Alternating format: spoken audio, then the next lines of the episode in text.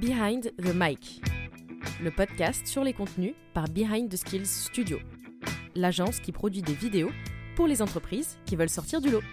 Bonjour à tous, euh, je suis super heureux de recevoir Valentine Soda. Valentine, euh, elle est copywriter, créatrice de contenu, elle est aussi fondatrice de sa boîte de conseil, le Marketing Fastoche, qu'elle a créé en 2022 et euh, on peut d'ailleurs la féliciter d'avoir embauché récemment une content manager. Mais Valentine, c'est aussi 33 000 abonnés sur LinkedIn et au moment où vous écouterez ça, elle sera sans doute à bien plus.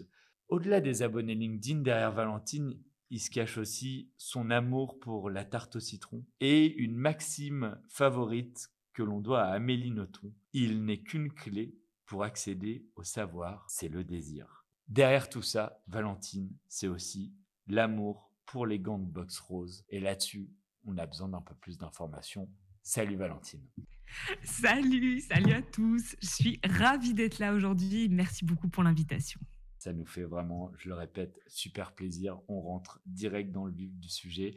Est-ce que tu peux nous partager euh, la plus belle action que tu as réalisé en matière de contenu? Ouais, en matière de création de contenu, honnêtement, la plus belle action que j'ai pu faire, elle date de la semaine dernière, tu vois. Donc on tombe vraiment bien. Euh, c'est la première fois que j'ai fait un aussi gros score sur la plateforme LinkedIn et j'ai atteint le million de vues je l'ai dépassé. Un peu plus de 10 000 likes sur un post et à presque 500 commentaires. C'est quelque chose que j'avais jamais fait. Mon plus gros score d'avant, pour te donner une idée, c'était à peu près 2000, j'étais à presque 3, 300 000 vues. Euh, et puis sur toute l'année 2022, j'ai fait 4, 4 et demi, 4 millions et demi. Donc pour te dire que faire 1 million en un post, c'est complètement dingue. D'habitude, mes posts font entre 20 et 50 000 vues, ce qui est déjà énorme. Mais euh, ça fait deux ans que je suis sur la plateforme et faire un score comme ça, c'était complètement fou. Et en plus, c'est un post que j'ai fait en parlant de mon papa et ça a vraiment créé du lien entre nous deux. On était déjà très proches. Mais tous les jours, il m'appelait, il me dit On est à combien On est à combien? Et quand je lui ai dit Le million est dépassé, il y avait la ref un petit peu des inconnus. Le million Le million Tu vois? Donc il était très fier, très content. On arrive tous les deux pas vraiment à réaliser aussi parce qu'un million, c'est complètement dingue. Mais euh, c'est, disons, le, un, des, un épisode qui m'a marqué dans la création de contenu pour me dire Waouh, j'ai été capable de créer un contenu vraiment viral. Et ça, c'était un petit, euh, un petit tic dans la to-do list euh, de, de, la création de contenu, de l'aventure de la création de contenu. Il est magnifique ce post et on s'engage à, à mettre le lien en commentaire ou quelque part pour que les personnes qui écoutent et ne l'ont pas encore vu puissent le, le lire et on, vous laissera juger par vous-même. On parle de réussite, on aime aussi euh, parler, parler d'échecs parce qu'on imagine que tu as forcément eu des échecs en matière de création de contenu. Est-ce que tu en as un à nous partager. J'ai un échec très récent à te partager c'est le fait d'avoir fait un million de vues avec un post. Ma plus belle réussite est également mon plus gros échec et je vais t'expliquer pourquoi et, euh, euh, je suis hyper contente de pouvoir en parler dans un podcast. C'est la première fois que j'en parle. Ce million ne m'a apporté que principalement beaucoup de perte de temps. Je vais te le dire très clairement, ça m'a apporté beaucoup d'emmerde. C'est-à-dire que c'est pas un post que j'ai fait qui, qui ressemble à ma stratégie éditoriale de base. C'est un post que je me suis fait, je vais te le dire vraiment, très sincèrement, je l'ai fait par ego. Je voulais me prouver que j'étais capable de faire un gros score. Je voulais absolument dépasser les 30 000 abonnés avant la fin de l'année et je n'ai pas réussi. J'ai mis un an à atteindre les 10 000 abonnés. J'ai mis six mois à atteindre les 20 000 abonnés et euh, je voulais mettre moins de six mois à atteindre les 30 000. Je n'ai pas réussi. J'avais commencé à poster tous les jours, ce qui fait que mon audience avait été un petit peu euh, pas lassée, mais presque, dans le sens où il y avait plus cet effet de rareté. D'habitude, quand je publie sur LinkedIn, c'est deux, trois fois par semaine max. Et comme je fais des visuels un peu rigolos, très colorés, eh bien, euh, il y, a vite un engouement qui se crée et puis un beau taux d'engagement. Comme là, j'avais repris pendant deux, trois semaines à publier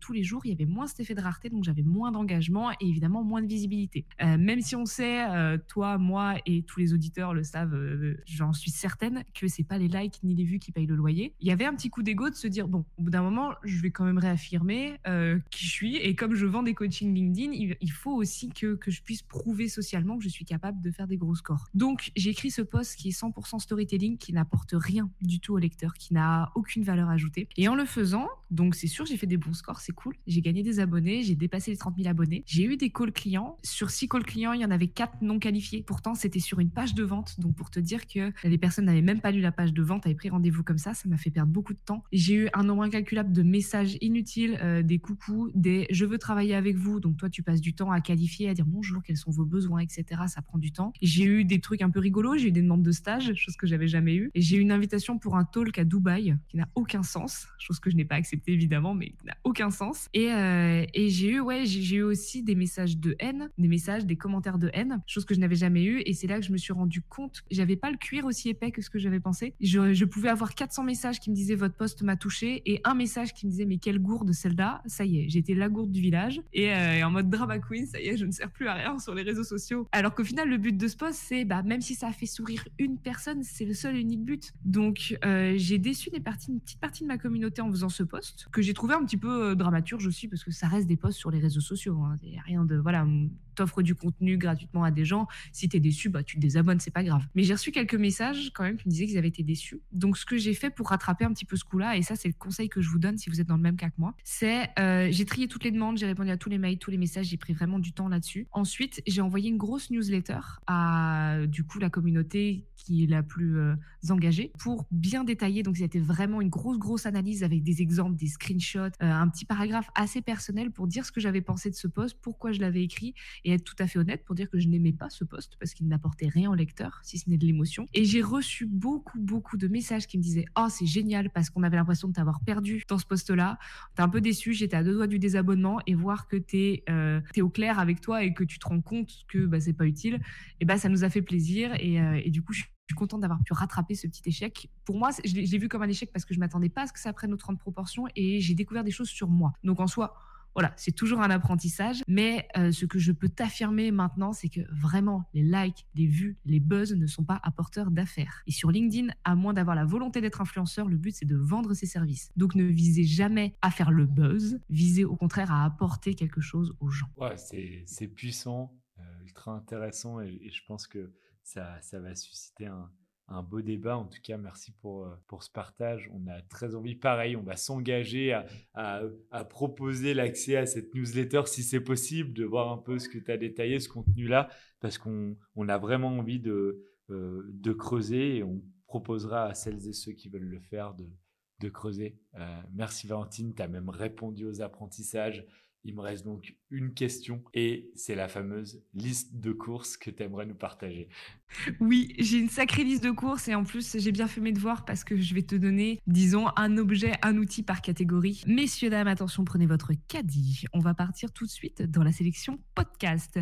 Moi, le podcast que je dévore, mais alors comme un petit bonbon, Victor, t'imagines même pas, je, n'ai aucune honte là-dessus. C'est vraiment, euh, la plupart de mes calories viennent de ce podcast. Je me régale. C'est le podcast Serial Entrepreneur. Je l'adore. Je trouve que François est un vrai intervieweur mais vraiment au sens pur du terme. Je suis sûre, il, est né avec un micro dans la main. Il n'y a pas moyen. Il faisait 7,8 kg à la naissance, c'était le micro. C'est incroyable. J'adore la façon qu'il a de présenter l'invité, de discuter. Tout est extrêmement fluide. J'ai eu la chance d'être interviewée par ce mec-là et j'ai été bluffée vraiment par la facilité avec laquelle il t'amène sur certains terrains. Et j'adore écouter en fait ces podcasts. Je trouve que les gens qui l'interviewent sont très très très inspirants et ça se ouais, ça se déguste comme un petit bon bec. Donc euh, un vrai plaisir. Au niveau de la newsletter, moi je suis franchement les gars, ne loupez pas cette occasion-là. Abonnez abonnez-vous à la newsletter de Maud Alaves. Je, vraiment, je la savoure chaque semaine, je l'attends. Elle est condensée, elle est bien écrite, elle est belle, elle est toujours passionnante. Elle va toujours sur des sujets, elle repousse les limites de la création de contenu, euh, de, l'intelligence euh, collective, même de l'intelligence émotionnelle. Elle interviewe des, des psychologues. Enfin, elle fait un vrai, vrai travail de recherche sur chacune de ses newsletters. Et moi, j'ai commencé la mienne parce que j'aimais tellement la sienne et je me suis dit, mais il faut s'inspirer de ça et il faut en faire quelque chose. C'est vraiment passionnant ce qu'elle raconte, Maud, et je trouve que c'est vraiment une des femmes brillantes qui mériterait encore plus de, visibilité, en tout cas même sur LinkedIn partout, parce que ce qu'elle a raconté, c'est trop intéressant. Donc je vous invite vraiment à vous abonner à la sienne. Euh, au niveau d'un livre, alors là, les gars, vous allez me préparer votre petit sac cabas, euh, votre petit sac en tissu. Je vous, je vous le montre en plus à la caméra parce que je l'ai toujours à côté de moi.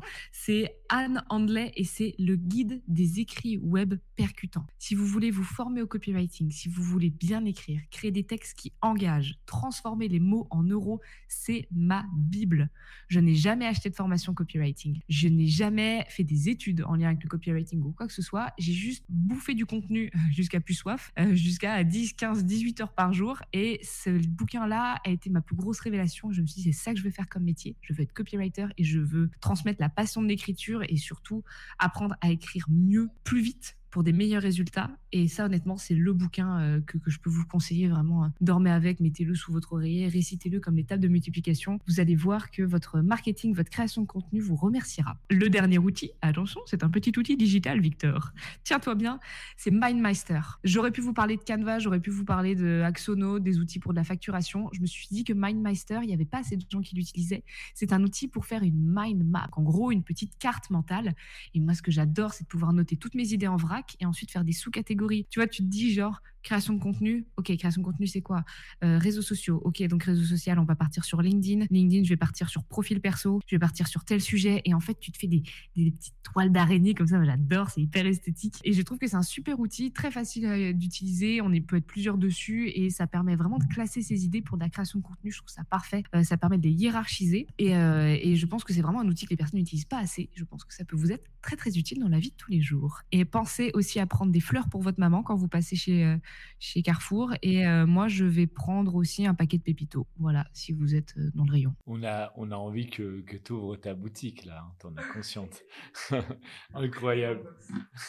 Incroyable. Merci, euh, merci beaucoup, Valentine. J'ai commandé en parallèle le, bouquin Vive Internet et, et Vive Valentine Soda. Allez checker son contenu. Abonnez-vous. C'est c'est de la, régalade. Il y, a un, ton qu'on adore particulièrement chez Behind et, et, je pense que vous, vous saurez l'apprécier. Et euh, Valentine, bah, on, te souhaite euh, le meilleur et on te dit à bientôt.